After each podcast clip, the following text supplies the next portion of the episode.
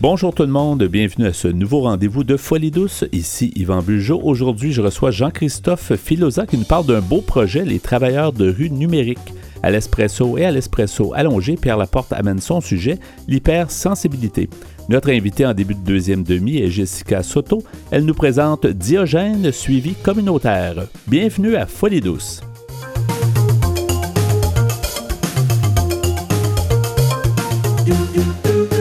La santé mentale, c'est à force d'en parler qu'on cessera d'en parler.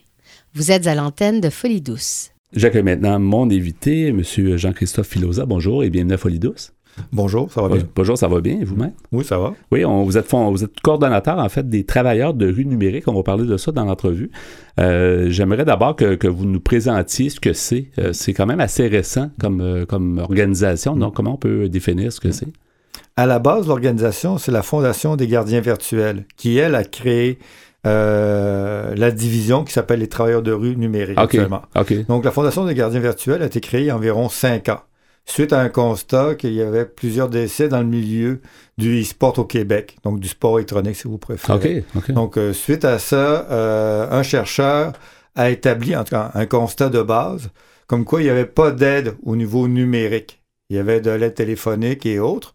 Mais euh, déjà, en 2017, à cette époque-là, euh, les jeunes utilisaient leur téléphone, mais euh, plus pour du clavardage que pour le téléphone lui-même. À la limite, on pourrait enlever aujourd'hui l'opération téléphonique, juste mettre du clavardage, il y a plein de jeunes qui l'achèteraient. Donc à l'époque, c'était déjà ça. Puis, à travers le clavardage aussi, l'impact social est différent. Donc, il y a environ 50 ça, l'organisation la Fondation des gardiens virtuels a été créée dans le but de servir de balise dans le milieu numérique où actuellement, c'est un petit peu le Far West. On s'entend que tout le monde fait à peu près n'importe quoi, il commence à avoir un peu de structure. Au niveau du sport au Québec, on commence à se structurer aussi. Euh, puis on s'est dit, ben, pourquoi pas faire un centre d'écoute, mais numérique? Mm-hmm. Donc, où, où strictement les gens passeraient par le clavardage. Donc, euh, bon. Parce qu'il y, a eu, des, y a eu des, des, des trucs qui ont été euh, ben, dit dans les médias, entre autres, que les gens en détresse, c'est un peu mm. ça. Les gens en détresse, des fois, n'étaient pas, euh, étaient pas pris à temps. Là. Il, y avait des, il y a eu même un suicide assez connu qu'on a entendu parler. du fils d'Alexandre Taillefer, je crois, qui, qui, lui semblait dire que ça, ça, aurait été bien que que le réseau sur lequel il, il jouait, en fait, qui, qui, qui ait pu reconnaître les signes de détresse. Donc, il y a un besoin qui, est né un peu de ça, j'imagine, de plusieurs cas euh, où des jeunes euh, devant des jeux peuvent être en détresse. Hein. Bon, on s'entend en plus qu'avec la COVID, euh, tout le monde est devenu un, petit peu schizophrène. Tout le monde vit une partie de sa vie dans le numérique et une partie dans le réel. Et chez les jeunes, qui eux sont tout petits, moi je regardais dernièrement une maman qui se promenait avec son enfant de 3 ans dans, dans une poussette, mais avec un téléphone cellulaire dans les mains. Ouais. On s'entend que maintenant, c'est rendu un appendice, comme porter une cravate ou n'importe quoi. C'est presque accroché après euh, nous. ça, ça, vit avec nous en fin de compte. ça. On se réveille le matin, première chose, avant de dire bonjour à ta femme, peut-être que tu vas regarder ton téléphone cellulaire. Ouais. Donc on est rendu dans cette réalité-là. Donc plutôt de prendre ça négatif, on s'est dit à quelque part comment on pourrait rendre ça positif. Donc, euh, moi, je suis un ancien travailleur de rue. Euh, dans les années 80. Donc, quand c'était pas la mode ou quand les policiers nous regardaient un peu croche, quand les hôpitaux savaient pas quoi faire avec nous et tout, qui, a évolué au centre-ville de Montréal. Euh, moi, je suis apparu dans le décor il y a environ un an, mhm. à l'intérieur de la fondation. Euh, on est venu me chercher, on m'a dit bon ben on a un projet pour aider les jeunes. Est-ce que tu pourrais nous aider à le définir? Donc à partir de là, j'ai repris le titre de travailleur de rue, j'ai rajouté le numérique. Avec une bonne expertise, c'est ça que ça prend aussi, parce que ça. reste qu'une intervention, euh, qu'on parle numérique ou non, euh, l'expérience fait en sorte que ça vous amène. Ben, qu'on parle avec un jeune dans un parc ou qu'on le parle au niveau numérique, c'est le même jeune, ça n'a pas changé, c'est la même détresse. L'objectif premier, nous autres, c'était être en amont des services qui existaient, donc euh, suicide.ca, tel jeune ou des choses comme ça. Parce que quand le jeune appelle à ce moment-là, on s'entend qu'il est en crise souvent, mhm. ou un doute très important. Alors que nous, on va le chercher au niveau ludique. Bon, on va faire un petit pas en arrière. Donc, l'objectif de base, c'est de toucher les jeunes dans ce qu'ils aiment actuellement. Actuellement, les jeunes, quand ils font du, euh, quand ils sont sur le web, dans 60% du cas, c'est souvent pour regarder des vidéos. Au Québec, on a plusieurs centaines de streamers qui existent, donc qui sont des diffuseurs, qui font soit du sport, de l'histoire ou des choses comme ça, mm. qui font de la diffusion. Donc nous, ce qu'on fait, mes intervenants, euh, le soir, entre 7h et 10h le soir, on embarque directement sur la diffusion, donc sur le chat du diffuseur. Et ils peuvent parler directement avec mes intervenants. Mes intervenants sont des gens qui viennent du milieu de la santé. Donc, j'ai sexologue, travailleur social, ou encore euh, des étudiants qui sont en deuxième ou troisième année euh, de psychologie. Puis nous, ce qu'on fait, on leur rajoute une formation. C'est de la formation continue, mais à la base, c'est comment clavarder. Parce qu'on on donne un exemple. Vous êtes chemise 24, vous parlez avec Beden 22. Je ne sais pas qui vous êtes. Je ne sais pas si vous êtes il, elle, il, elle. Quel âge. Euh, euh, quel âge, euh, de quelle région vous venez? J'ai rien comme point de départ. Mhm. Donc, c'est une nouvelle façon de faire de l'intervention. Et vous n'arrivez pas comme des intrus, là? On, est, on est conscient qu'il y, a des, gens qui participent au clavardage et tout ça? Vous, oh arrivez comme. C'est de commun accord, Les oh gens Nous, on a appelé ça les strumeurs solidaires. on a fait une publicité il y a quelques mois on a eu environ euh, une, cinquantaine de streamers qui nous ont dit oui, oui, on aimerait ça faire la différence auprès des jeunes. Nous, la phrase de base, c'est faire la différence auprès du jeune. Donc, notre clientèle à la base est entre 14 et 25 ans. C'est souvent eux qui vont écouter les streamers. S'ils sont plus vieux, on leur dira pas non. S'ils sont plus jeunes, on leur dira pas non non plus. Mais à la base, nous, ce qu'on vise, c'est cette euh, génération-là. Donc, c'est souvent la génération Z. Euh, donc, l'avantage aussi avec le clavardage, c'est que c'est anonyme. Dans le sens que nous, avec le streamer, on a une entente qui fait que nous, on apparaît aux 15 minutes. On a une promotion qui dit, écoutez, si vous avez un, défi personnel ou une réflexion, vous avez besoin de parler, de l'écoute, du référencement, vous pouvez passer par nous. Donc là, à ce moment-là, il tombe dans un canal privé mhm. et discute avec un de mes intervenants qui est formé. Donc, c'est pas de, au, vu de tout le monde. non. Le, clavardage que d'habitude tout le monde voit, mais là, vous tombez dans une autre, une autre section. C'est ça. On tombe comme dans une espèce de salon privé, si vous préférez. Ce qui, ce qui protège l'anonymat autant de mon intervenant que celui. ça met en confiance parce bah que c'est pas, pas quelqu'un qui justement faut aller le chercher peut-être mm. pour qu'il se dévoile un peu pour qu'il se confie. Mm. Ben s'il se sent seul à seul avec quelqu'un, il va, probablement mieux euh, se sentir justement. Hein. Puis l'avantage aussi avec le clavardage, contrairement à un appel téléphonique ou des choses comme ça, euh, il y a moins d'émotions à la base. Il y a un meilleur contrôle de la personne qui appelle. C'est un gros avantage aussi. Il y a beaucoup de jeunes qui ont un petit peu peur de leurs émotions, que ce soit des garçons, des filles ou elles. Puis avec le téléphone, avec le téléphone, mais surtout avec le clavardage, ça leur permet d'avoir un contrôle sur la discussion. S'ils veulent couper la ligne ou n'importe quoi, c'est leur responsabilité. Ça reste de l'écrit. Ça, ça, reste de l'écrit.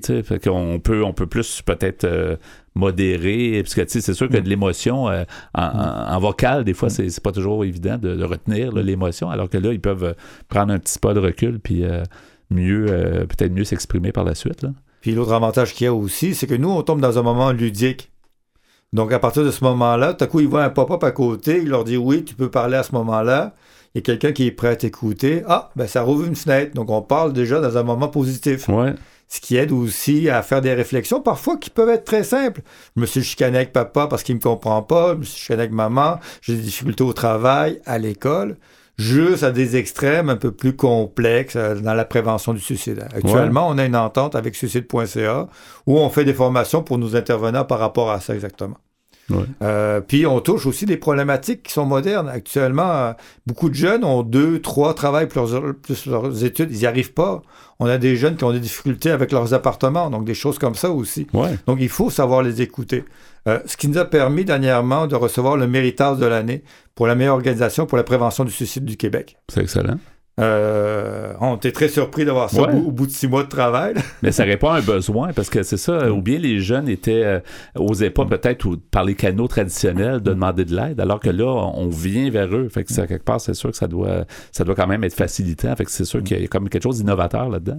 Et en plus, on brise le stéréotype aussi du diffuseur qui est négatif.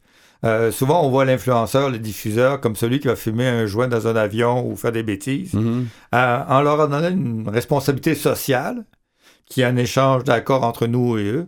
Euh, ils se sentent mieux équipés aussi pour faire face au fait que les jeunes les voient comme des vedettes et parfois les interpellent sur leurs problèmes puis ils savent pas quoi dire, alors qu'ils peuvent passer par nous. Donc ça, c'est un plus aussi. Donc on s'est vraiment adapté euh, aux nouveaux défis du monde moderne dans lequel on est, surtout post-COVID. Donc, euh.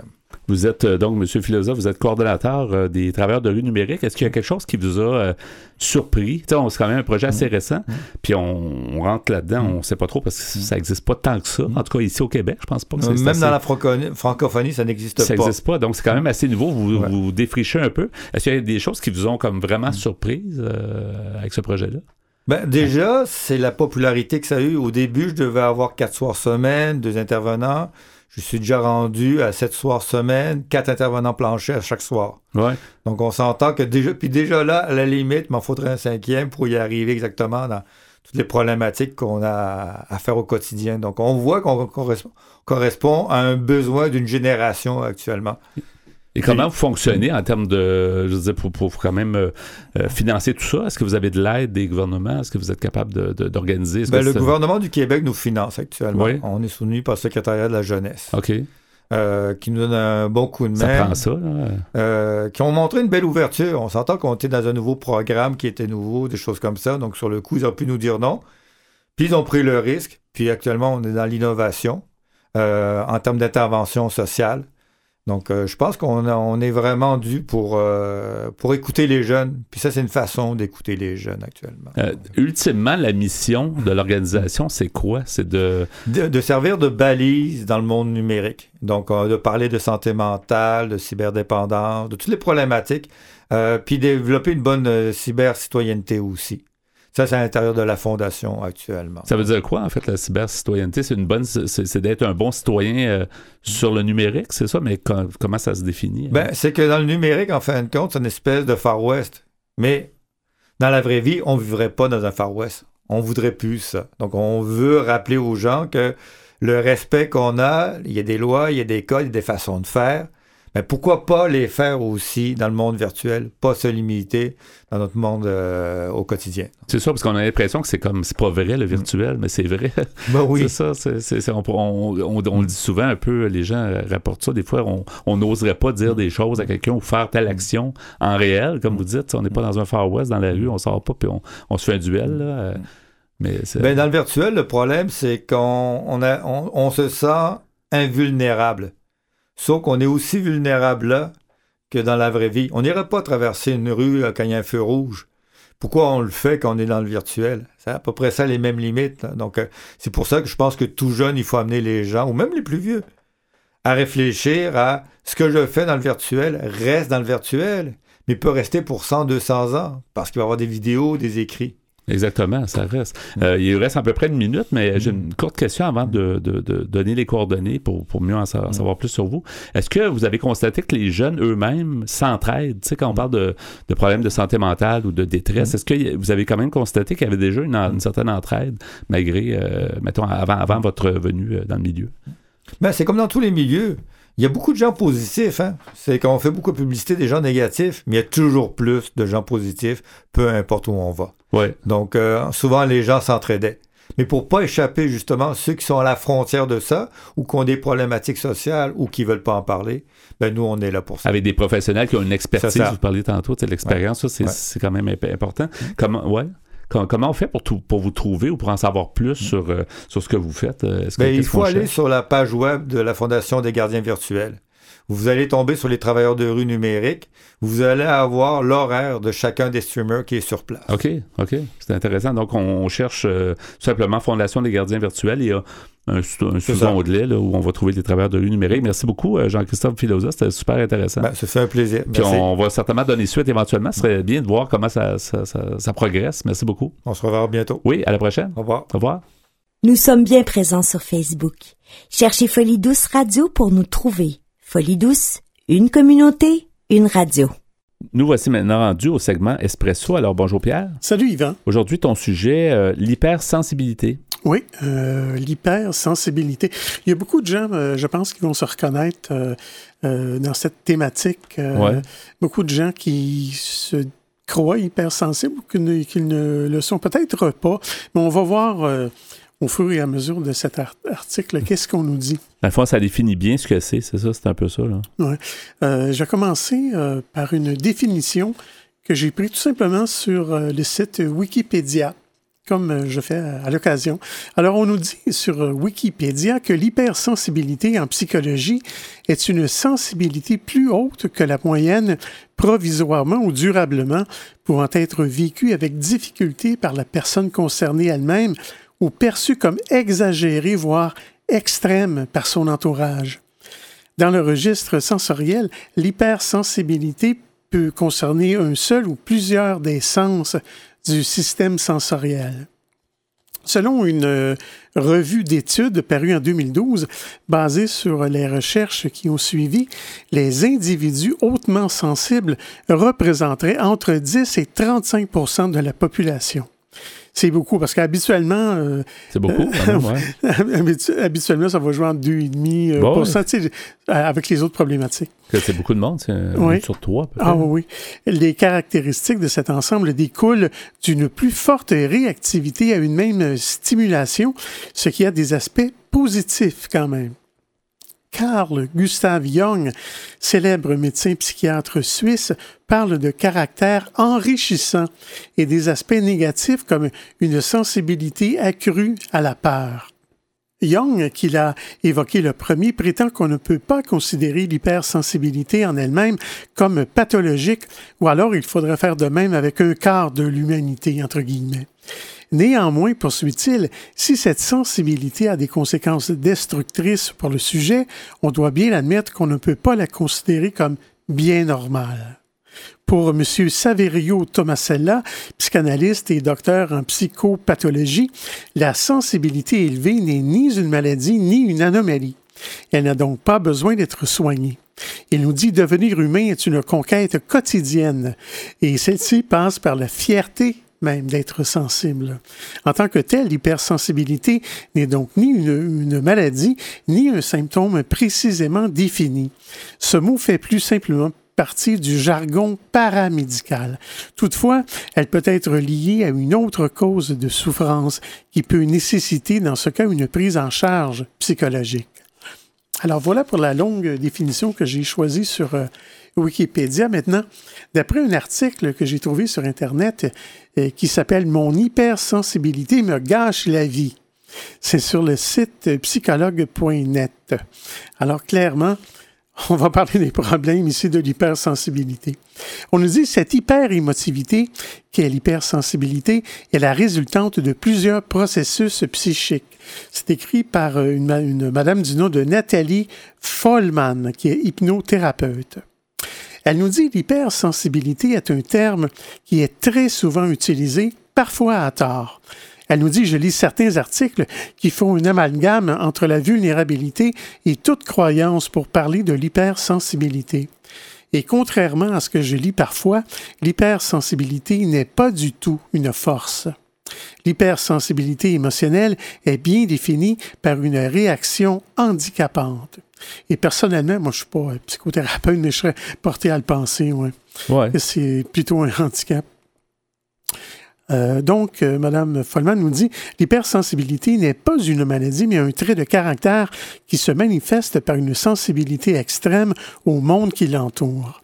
Pour une personne hypersensible, tout la touche. Le malheur des uns, le malheur des autres, tout la réjouit ou tout la rend triste. C'est une véritable éponge émotionnelle. Ne pas confondre l'état dépressif avec l'hypersensibilité.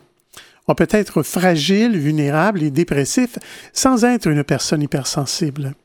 Il est évident que le trouble dépressif peut faire apparaître des similitudes, notamment dans le débordement émotionnel, mais il ne s'agit pas du tout de la même chose car le dépressif ne peut se réjouir du bonheur des autres, alors que la personne hypersensible, oui. Chez l'hypersensible, les émotions positives ou négatives sont décuplées et c'est bien le problème.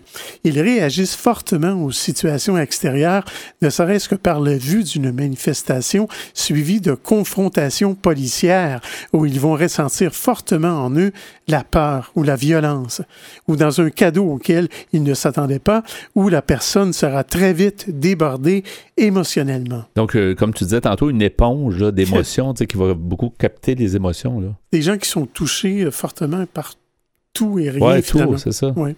Alors, Mme Follman nous dit, quelle que soit la situation, triste ou heureuse, elle déclenche en eux de forts stimuli, bien plus que la normale. Les hypersensibles ont souvent tendance à se croire responsables quand ils se sentent incapables de faire face à une situation. Les manifestations comportementales sont, tout d'abord, une difficulté face à l'inconnu, une peur du conflit, une tendance à être facilement intimidé par le ton ou une attitude menaçante, euh, une grande empathie, une tendance à se mettre du côté du plus faible systématiquement, tendance aussi à la dépendance affective, euh, une hypersensibilité aux reproches et aux critiques, et une grande conscience du temps qui passe, des actes manqués et des pertes. Alors, je vais m'arrêter ici, Yvan. Oui, on va poursuivre comme d'habitude à l'espresso allongé le même sujet, donc merci pour ça. À plus tard pour ça.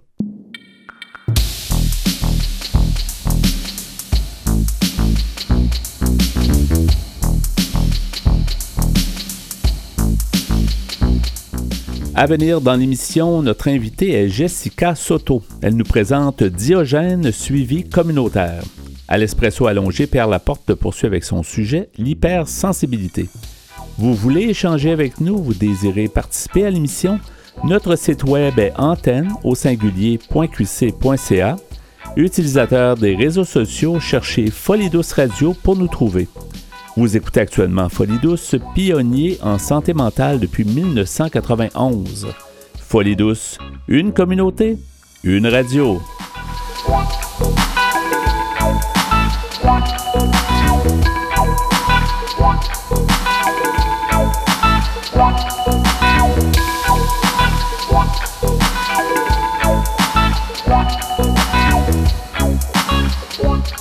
De retour au micro à Folie douce, l'émission qui démystifie les problèmes de santé mentale.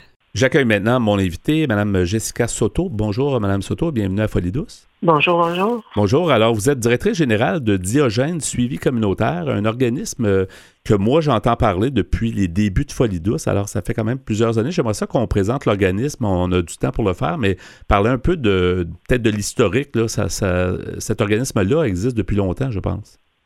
Oui, euh, ça fait plus de 35 ans euh, que Diagel existe. C'est un organisme qui euh, a débuté dans les années 80.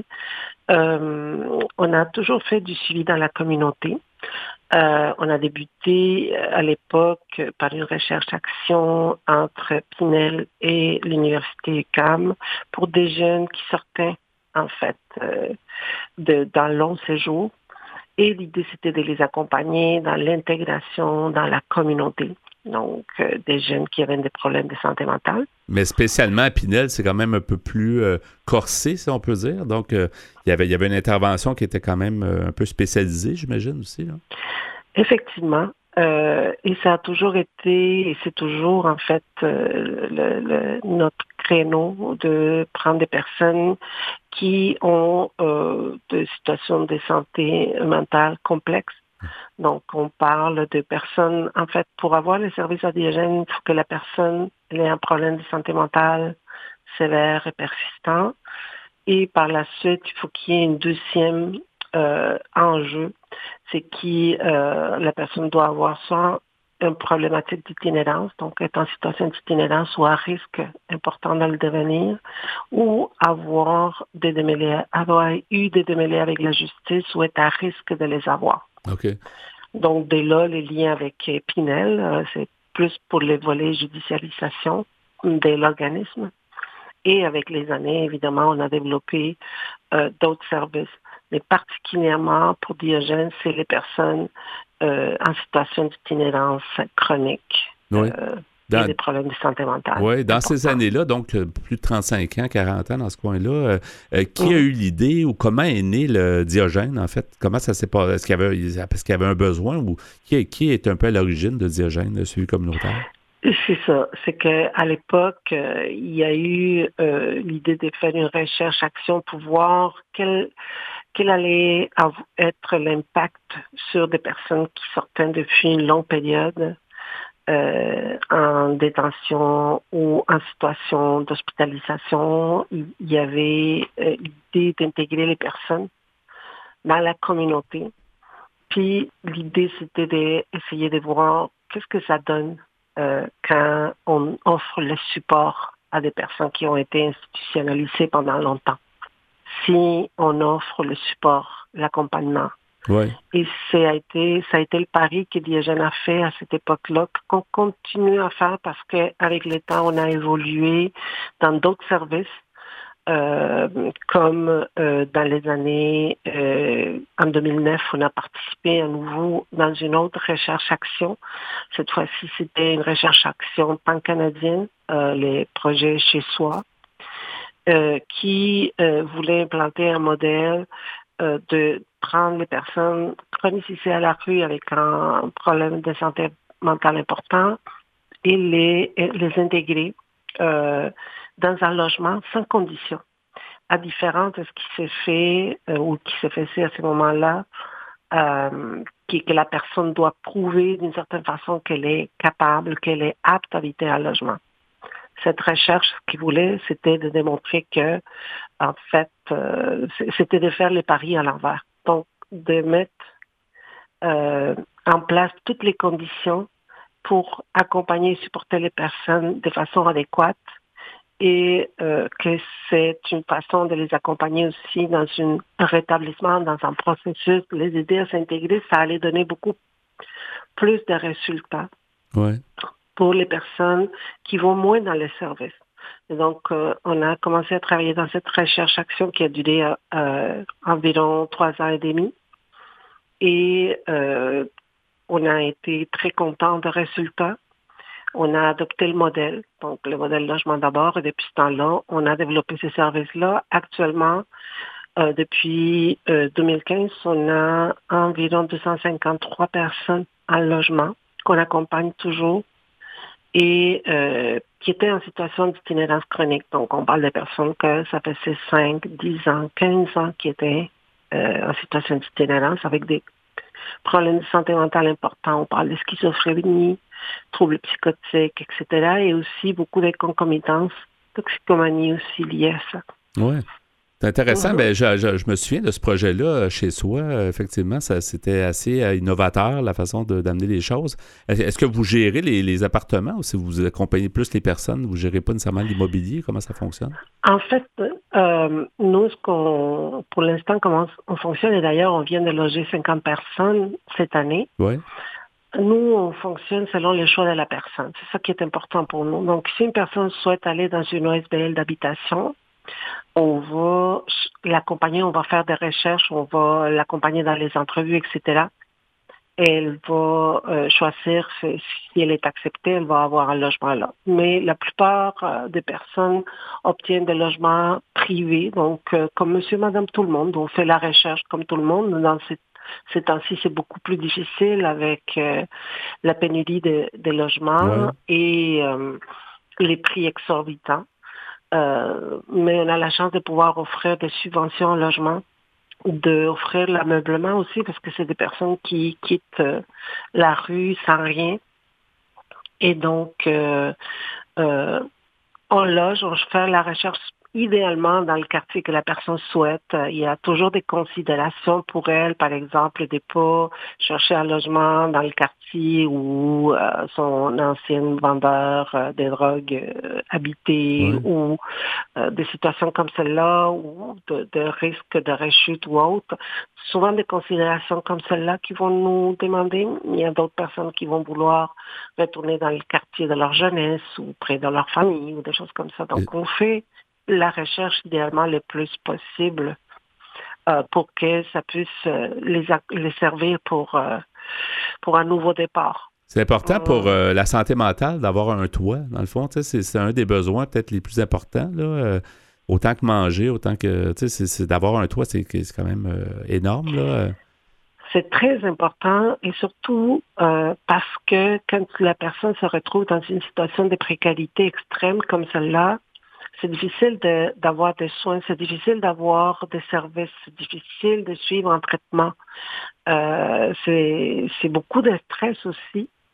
Puis pour n'importe qui qui n'a pas nécessairement une maladie, euh, comme un, trouble mental, c'est déjà difficile. de faire face à des stresseurs comme des problèmes financiers. Encore, imaginez si vous n'avez pas de place et vous ne savez pas où est-ce que vous allez dormir ce soir ou demain. C'est sûr. Donc, ça, ça rajoute beaucoup euh, aux difficultés que les personnes qui ont une problématique de santé mentale peuvent vivre. Alors, nous, on essaye de diminuer le plus possible cette situation-là et pour nous, le départ commence là. Quand on a réussi à trouver une place où la personne peut se sentir bien, euh, encore aujourd'hui, on a d'autres défis. Les logements sont de moins en moins abordables, presque pas du tout actuellement. Et euh, il y a aussi dans les logements qui ne sont pas abordables des, problèmes d'infestation, des, des, punaises, des coquerelles. Euh, donc, c'est un défi. C'est très exigeant. Oui, c'est un, gros défi. aujourd'hui. Oui, ouais, vous êtes, euh, Madame Soto, vous êtes donc directrice générale de Diogène Suivi communautaire. il, y a un, gros préjugé, il y a des gros préjugés, puis il y a beaucoup de stigmatisation de la population envers les gens qui ont des problèmes de santé mentale, spécialement ceux qui ont eu des, si on veut, un, épisode euh, judiciarisé. Là. Euh. Donc, comment, mm-hmm. comment vous pouvez, comme directrice générale, essayer de ben, pas juste vous, mais dans l'ensemble, dans la, dans la société, comment on peut comment on peut dire aux gens que c'est pas vrai que les gens sont irrécupérables, c'est pas vrai que tout le monde est violent non plus, puis c'est pas vrai que. Il y a beaucoup de préjugés. Donc, comment, comment vous. Qu'est-ce que vous pensez de tout ça, en fait?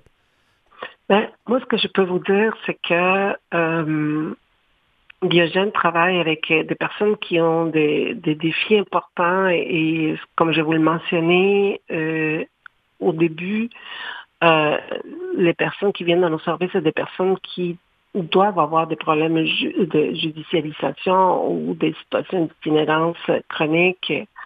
Et euh, dans les plus de 35 ans que l'organisme existe, on n'a jamais eu un seul incident euh, en lien avec une situation d'agression envers quelqu'un dans nos services. Ouais. Donc, pour nous, ça, ça parle beaucoup. Parce qu'il faut, il faut se battre contre les préjugés. Euh, les médias se, sont améliorés, mais il y a encore des, des, gros préjugés, des fois, qui sont amenés, des grands titres de journaux, des, des, grands, des grands leads de, bulletins de nouvelles. Mais c'est pas évident non plus à, travailler contre ça, en fait. Euh.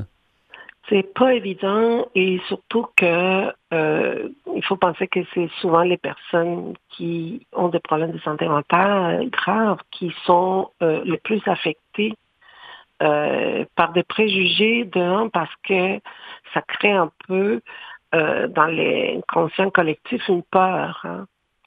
Euh, quand on voit des films à la télé et qu'on associe la santé mentale à au tueur qui a une tête dans son frigo, ça fait peur. Ouais, hein.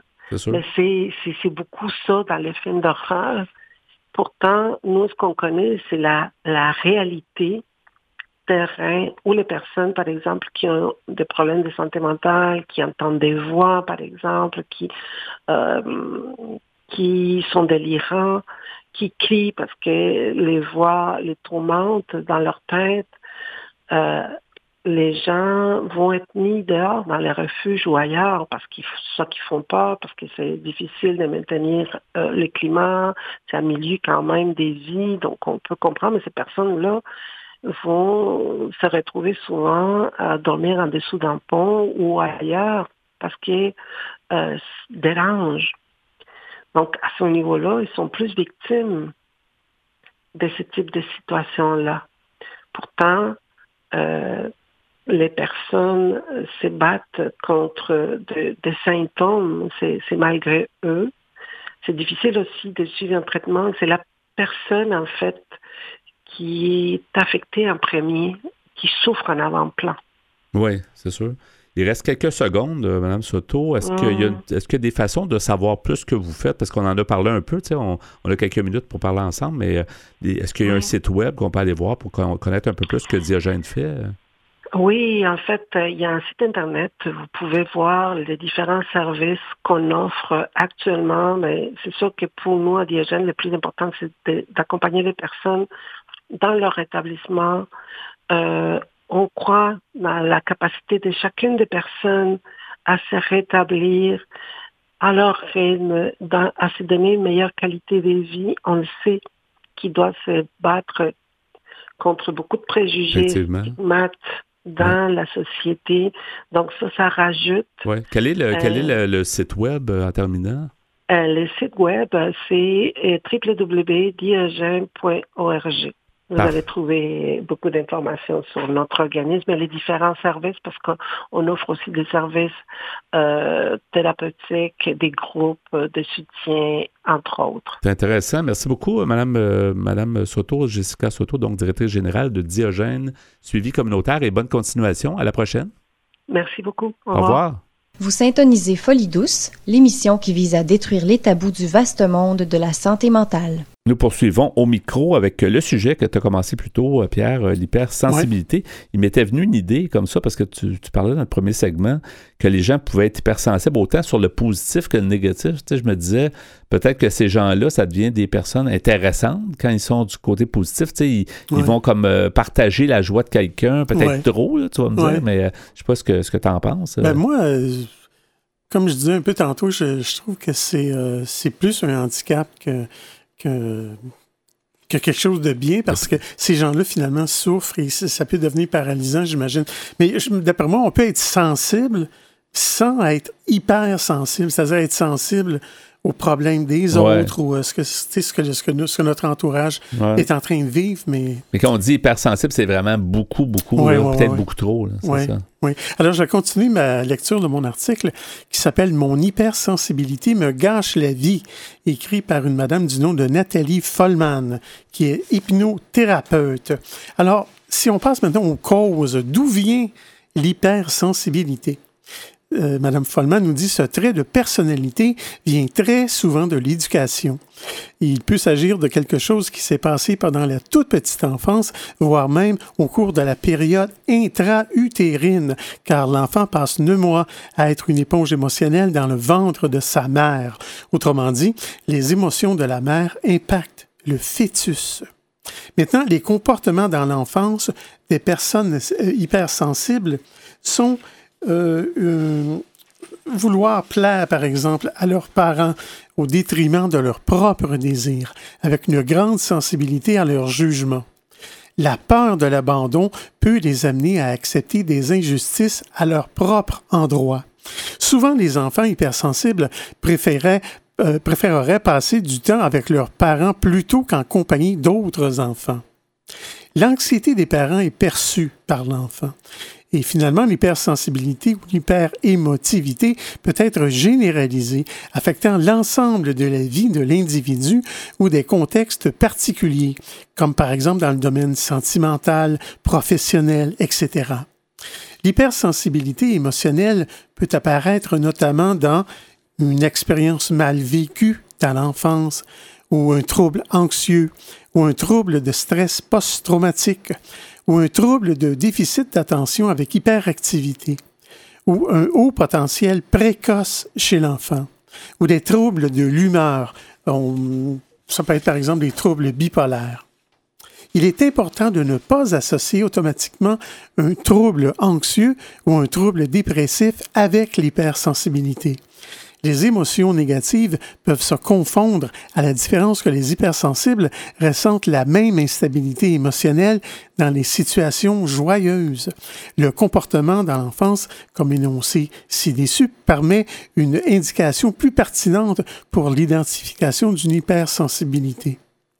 Pour aider les personnes hypersensibles, il est préférable de consulter un thérapeute avec une approche pluridisciplinaire qui utilise d'une part des techniques de régulation émotionnelle, mais également de travailler sur l'origine des causes citées précédemment en revisitant le passé. Il est donc important que le praticien utilise des techniques comme l'étude des mouvements oculaires, par exemple, pour euh, retraiter certains souvenirs impactants du passé. La thérapie qu'on appelle cognitivo-comportementale n'est pas toujours suffisante pour traiter les causes. Elle est complémentaire. L'hypnothérapie clinique intégrative est pertinente en ce sens. Alors, euh, c'est ce qui complète l'article de Mme Follman. mais j'ai en rajout je suis retourné sur Wikipédia et j'ai décidé d'expliquer un peu c'est quoi les fameuses thérapies cognitivo-comportementales. Oui, c'est vrai, on entend souvent ça, on s'y perd un peu. Oui. Alors, ce qu'on nous dit, c'est que les thérapies comportementales et cognitives, ou ce qu'on appelle des fois les TCC, regroupent un ensemble de traitements de troubles psychiatriques, notamment les addictions. Euh, il y a les psychoses, aussi les dépressions les troubles anxieux. Elles doivent obéir à des protocoles relativement standardisés. Elles évaluent souvent l'évolution du patient au cours de la thérapie. Elles acceptent la démarche de médecine fondée sur les faits. Les TCC ont pour particularité de s'attaquer aux difficultés du patient dans euh, l'ici et le maintenant, c'est-à-dire le présent, par des personnes pratiques centrées sur les symptômes observables au travers du comportement et par l'accompagnement par le thérapeute qui vise à intervenir sur les processus mentaux, dit aussi processus cognitifs conscients ou non, considérés comme à l'origine des émotions et de leur désordre. La standardisation de la pratique des TCC a contribué à la reconnaissance de leur efficacité par leur caractère reproductible, qui est une des exigences de la démarche scientifique. Elles sont particulièrement indiquées pour les troubles anxieux, notamment les phobies et les addictions. En conclusion, dans l'histoire de la psychologie clinique, les courants dits comportementalistes et cognitifs sont apparus parallèlement au milieu du 20e siècle, parfois en compétition l'un avec l'autre. Depuis les années 1980, ce clivage historique entre comportementalisme et cognitivisme tend à disparaître dans la pratique thérapeutique. Oui, c'est bien de l'avoir rappelé parce que ça fait partie de, du rétablissement, tu sais, d'avoir mm-hmm. euh, souvent, d'avoir de l'aide de cette façon-là aussi. C'est un, un, amalgame de, pour les gens qui veulent améliorer certains... Oui, ce qu'il y a à retenir, c'est que les thérapeutes travaillent beaucoup avec le présent, sans trop, trop, trop se rattacher au passé. oui, on en parle du passé, mais on regarde les réactions du patient face au présent. Oui, pour peut-être comprendre pourquoi c'est dans, dans, le fond la problématique est arrivée. Merci beaucoup, Pierre, pour ça. Donc, ton sujet, l'hyper sensibilité. Vous souhaitez écouter l'émission Folie douce au moment qui vous convient le mieux? Branchez-vous sur notre site web pour accéder à notre canal radio sur YouTube. antenne.qc.ca antenne.qc.ca Quelques secondes pour euh, terminer ce rendez-vous. Alors, euh, merci beaucoup, Pierre, pour ton travail en régie. Ben, bienvenue, mon cher. Et merci également pour tes blocs espresso et espresso allongés où tu nous as parlé de l'hypersensibilité. Oui. Notre invité en début d'émission, Jean-Christophe Filosa, nous a mieux expliqué son projet, les travailleurs de rue numériques. Notre invité en début de deuxième demi, Jessica Soto, nous a présenté Diogène suivi communautaire. C'était donc Folie douce cette semaine. C'est Yvan Bugeaud à l'animation. Bonne semaine à tous et à la prochaine. Au revoir.